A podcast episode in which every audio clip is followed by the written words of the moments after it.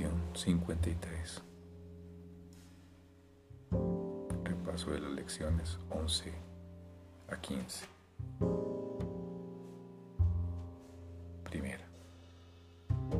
Lección 11.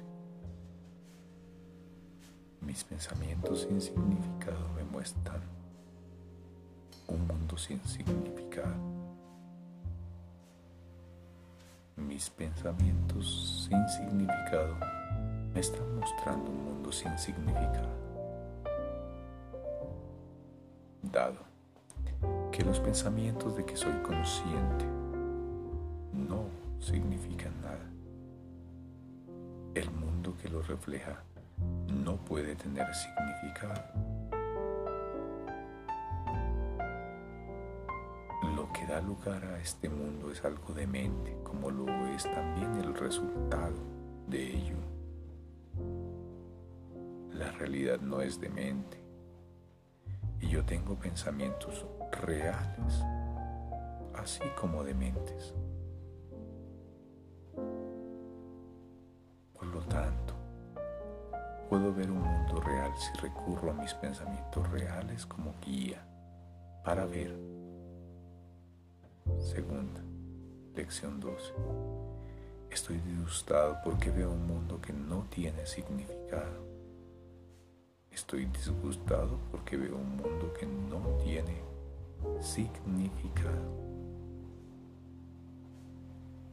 Los pensamientos de mentes perturban, dan lugar a un mundo en el que no hay orden de ninguna clase Solo el caos puede regir en un mundo que representa una manera de pensar caótica. Y el caos es la ausencia total de leyes.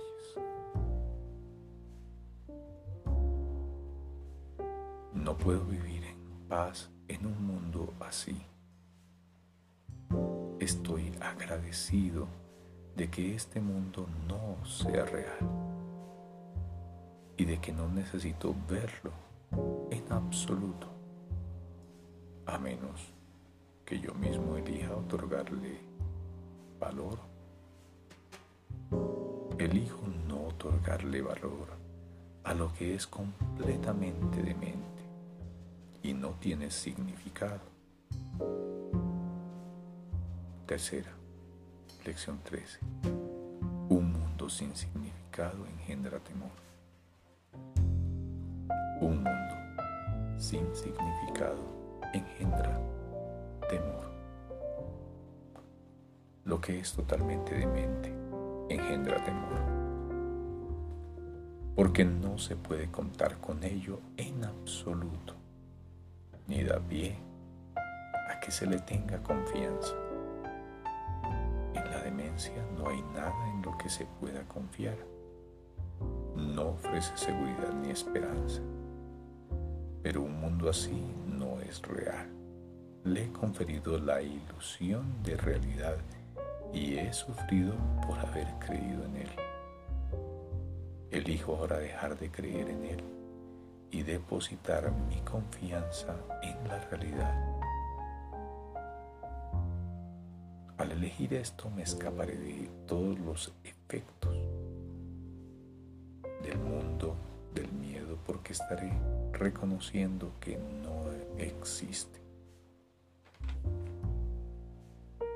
Cuarto, Dios, lección 14, Dios no creó un mundo sin significado. Dios no creó un mundo sin significado. ¿Cómo puede ser que exista un mundo sin significado si Dios no lo creó. Es la fuente de todo significado. Y todo lo que es real está en su mente.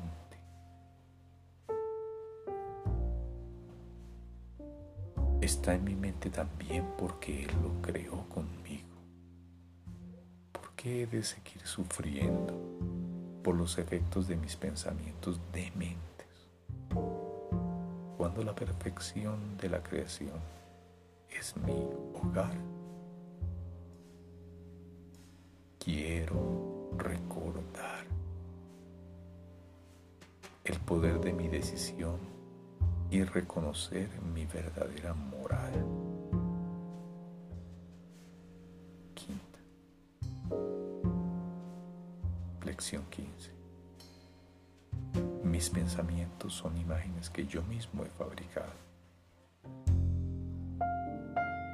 Todo lo que veo refleja mis pensamientos. Son mis pensamientos lo que me dicen dónde estoy y lo que soy. El hecho de que vea un mundo en el que hay sufrimiento, en el que se puedan experimentar pérdidas y en el que se pueda morir, me muestra que lo único que estoy viendo es la representación de mis pensamientos dementes y que no estoy permitiendo que mis pensamientos reales viertan su benéfica luz sobre lo que veo no obstante, el camino de Dios es seguro. Las imágenes que he fabricado no pueden prevalecer contra Él, porque no es mi voluntad que lo haga. Mi voluntad es la suya y no antepondré otros dioses a Él.